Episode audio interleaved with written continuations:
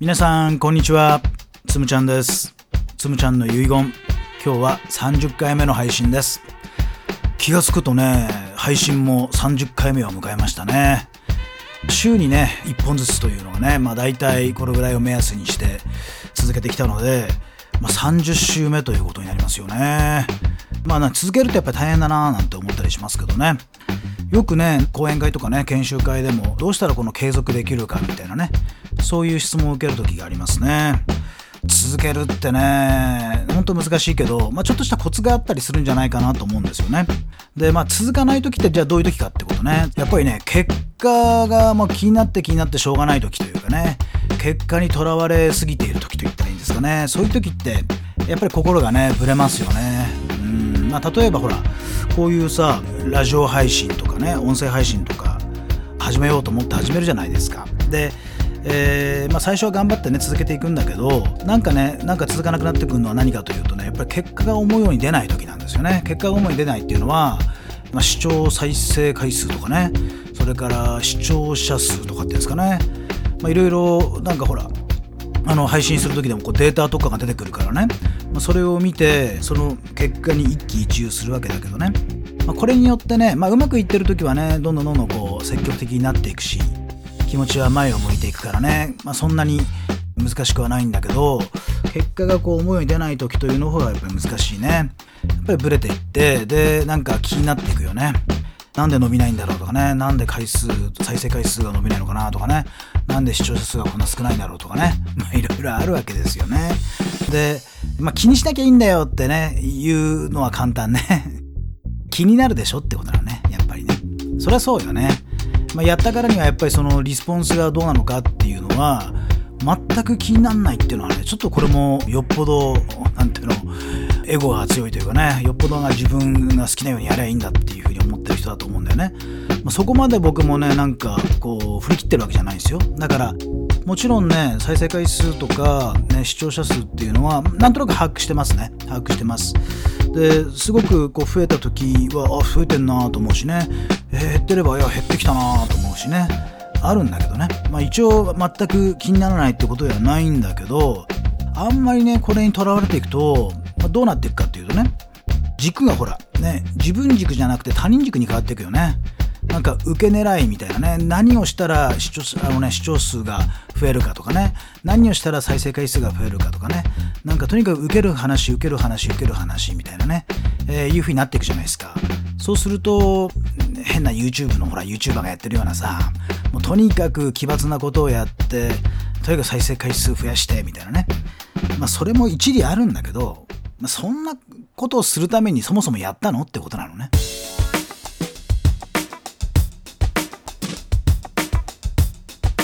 そもそも何のためやったのかっていうところを照らし合わせていくと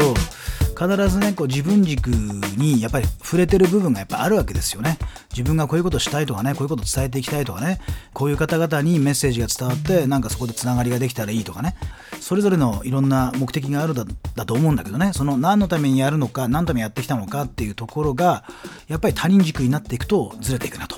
ね、だからできるだけあんまり結果にとらわれずに、ね、自分軸に沿ったやり方が続けられるといいなっていうことなんだけどじゃあどうしたらいいかってことね、まあ、じゃあどうしたらいいかっていう話なんだけどえっとね僕はね目標設定の仕方っていうのはねやっぱ2つあると思ってるんですよ。まあ、1つは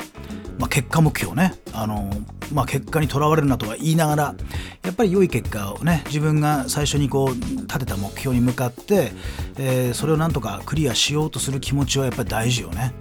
だから、まあ、結果にコミットするじゃないけどやっぱり結果に対して真摯でありたいなっていうのは、まあ、これ一つねだから結果目標っていうのはやっぱ必要だと思うんですよ。まあ、野球であったらね、まあ、優勝するとか甲子園に行くとかねこの試合勝つとかね、えー、この打席絶対に打つとかね、えー、このバッターを絶対抑えるとかね、まあ、そういうふうに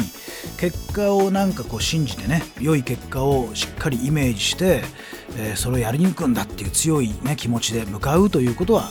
これは大前提ね。だから結果目標はすごく大事だと思います。でもねこれこれだけじゃやっぱりダメだと思うんですよね。結果だけの目標を設定しすぎるとね逆にねやっぱり結果に振り回されてしまうことがあるよねっていうことね。だからもう一個ね目標を立てるっていうことねいつもお勧めしてるんですね。でそれは何かというと僕はね、まあ、チャレンジ目標と呼んだりしていますね。チャレンジ目標と呼んだりしています。どういうことかというとね、まあ、例えば優勝するとあるいは甲子園に行くとかね勝つとかね打つとかってまああるわけでね。そういう結果を出したいっていうねきっとコミットしたいところがあると思うんだけどじゃあそのために何をしますかという目標設定ね。何をしますかというね何をしますかというこのチャレンジする部分に着目した目標設定をしてみようというねこれをねいつもお勧めしていますね。まあ、実はね聖愛高校野球部でもね必ずこのねチャレンジ目標っていうのをね設定してもらうようにしてるんですよね。まあ、選手たちはもちろんね、えー、勝つためにやるわけね優勝するためにやるわけね甲子園に行くために一試合一試合戦っていくんだけど目標は何？って言ったらね勝ちますとかね打ちますとかねゼロに抑えますとかね、まあ、そういう結果をコミットするというのももちろんそれはあのやっていいわけなんだけど僕はね、まあ、それからねもう一個ね噛み砕いたものをね設定してほしいなと思ってるわけですよ。でじゃあそのために何すんのっていうことなんだけどまあ例えばね選手にね今日のチャレンジ目標何ってねあるいは今日の野球のテーマは何とかってねそんな風な質問の仕方をしてみるわけですよ。そうするとねまあ今日のチャレンジ目標とかね今日のテーマはって言われるとさそれは勝ちますとか打ちますとかちょっとそれとは違うものが出てくるわけですよ。で今日はどんな野球すんのっていうねことなんだけどその選手によってはいろいろね返事が来るんだけどね。そうっすねっ今日はとにかく大きな声を出してみんなを鼓舞するねそういう役割に徹してみたいと思いますとかね、まあ、これ明らかにチャレンジ目標ですよね。ね。でこのチャレンジ目標を立てた場合はもうすごくねいいねってことなわけだよね。だからぜひぜひじゃあそれやってみようねって話になるわけ。ですよ。でとにかくね1回から9回までねプレイボールからゲームセットまでの間とにかく元気いっぱいね声を出してで、えー、選手を鼓舞する味方を鼓舞するようなことがどのぐらいできたかっていうね。ねこれは測定できるじゃないですか。ね、で終わった後に必ず検証できるわけ。どのぐらいできたのっていうね。どのぐらいねみんなを鼓舞することできたのってどのぐらいいい声かけができたのっていうね。検証することができるし、ね、そうすると本人がそこにね振り返りができるわけですよね。あこのぐらいできたなって。でこういう時にこういう声かけできたらよかったなとかね。でもこういう場面でもっとこういうことができたらもっとよかったなとかね。非常にねこれねこう内政がねすごく働くんですね。内側にねいろんな気づきが生まれてくるわけね。でこれ結果目標だけ立ててしまうと、勝ちました。あるいは残念ながら負けました。一生懸命頑張ったんだけど負けました。みたいなね。まあ結果に意識が向いてしまうと結果だけ勝ったか負けたかだけにこう着目してしまうわけですよね。だからね勝つために何をしますかどんな野球をしますかどんなテーマで今日はやりますかというね、えー、そういう質問をするようにしています。これねこういうチャレンジ目標を立てた時のすごくねいいなと思ったことがやっぱりあるわけですよね。でそれは何かというとねやっぱりね気持ちがねぶれないっていうかね心が折れないんだよね。結果にコミットしてねやるわけね。そうするとまあ勝ちますとかね打ちますとかってまあ自分でコミットしてまあそれにチャレンジしていくんだけどねプレイしていくんだけどでも結果ってやっぱりほら自分でコントロールできないじゃないですか。勝ちますと言って本当に勝てるかっていうとそれは分かんないしね。打ちますと言って本当に打てるかっていうとそれも分かんないでしょ、ね、だから自分でコントロールできないところに、ね、フォーカスしていくとね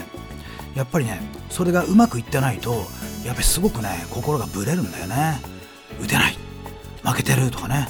今ね3-0で負けてるとかね4-0で負けてるとかになると、えー、ね、勝つためにやるんだね。絶対勝つんだ絶対勝つんだと思えば思うほどねすごくね心は揺れ動いていくわけですよ。ね、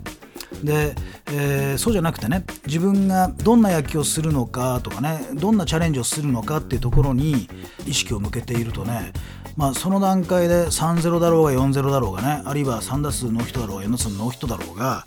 自分がこういう野球をすると決めた野球はねまあ1回から9回までねやりきることはできるわけよ。ね、やりきることはできるんですよ。そうするとねその目の前の結果に右往左往しない一喜一憂しないね。非常にこうね安定したメンタルがそこに一個ねね軸が通るわけ。一本ねピューッと通るわけですよ。そうするとねやっぱりねメンタルってすごくしぶといメンタルになるのね。しなやかメンタルと言ったらいいですかね。折れそうで折れないね。揺れているけどちゃんと戻ってくるみたいなね。そういうメンタルができてきます。でそういう気持ちでねプレーしているとねやっぱりね最後の方になっていくとやっぱりこうチャンスが巡ってくるんだね。本当不思議でね。こうひたむきに我々がやろうと思ってる野球を貫いていくとね例えば3-0-4-0-5-0で負けていても終盤に必ずチャンスが来てねそっからねなんかそのチャンスをものにして逆転していくっていうゲームっていうのをねやっぱ何度か経験してきたんですよ。でその時に共通しているのはね、まあ、聖愛高校でいうとね凡事徹底っていうんですけどね凡事徹底ね。いつもできることね当たり前のことねねやろうと思えばできることを常に全力でやっていくっていうねまさしくこうチャレンジにフォーカスしていることを貫いていくとね必ず終盤になった時にチャンスが来てで、えー、逆転するみたいなね。そういうゲームをねやっぱり何試合か僕も見てきたわけ。ね。でやっぱりそうだなと思ったの。ね。結果にコミットしてねとにかく勝つとかねとにかく打つっていうところに意識が向きすぎるとやっぱりその目の前の結果に人間ってね振り回されがちだなと思うわけ。でそうじゃなくてねチャレンジ目標を立ててそこに向かってねひたむきにやり続けていくといつかねなんか風向きが変わったりね流れが変わったりしてでチャンスが来るんだなと。でその時にねひたむきに一生懸命やっているとねえーまあ、野球の神様であったりね、まあ、いろんなねコーチングの神様であったりがね、えー、微笑んでくれるわけですよ。で結果的に最後ねうまくいったみたいなことになるわけです。だから結果を出すためにはやっぱりねアクションねチャレンジにフォーカスしていくんだっていうことが一番のコツかなと思います。だからねまあ、続けるコツはねあの目の前の結果に右往左往一喜一憂しないでね。でそのために何をするのっていうところを噛み砕いていくつかのねチャレンジ目標を設定してそれをまずひたむきにやってみると。でそれやりながらどのぐらいできてるかなって検証してね。でトライアンドエラーを繰り返していくみたいな、えそういうサイクルを回していくとね結構続けられるんじゃないかなと私は思いますよ。でまあコーチングってまあいろんな言い方できるんですけど僕はねコーチングってやっぱりね継続するプログラムだと思うんですよ。続けられるようにクライアントさんが継続してチャレンジできるようにしていくプログラムがきっとコーチングだろうと思いますね。